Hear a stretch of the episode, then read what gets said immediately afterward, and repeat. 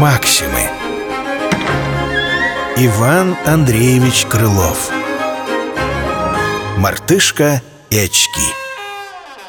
Мартышка к старости слаба глазами стала А у людей она слыхала, что это зло еще не так большой руки Лишь стоит завести очки.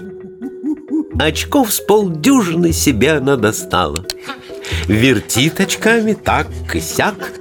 То к темию их прижмет, то их на хвост нанижет То их понюхает, то их полижет. Очки не действуют никак. Тьфу, пропасть, говорит она. И тот дурак, кто слушает людских всех враг.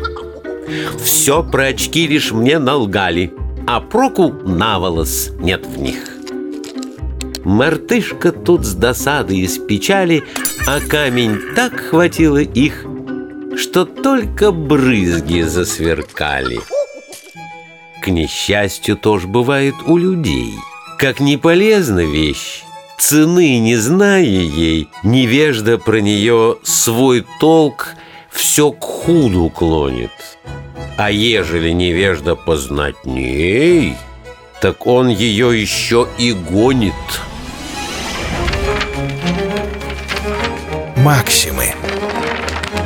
Иван Андреевич Крылов.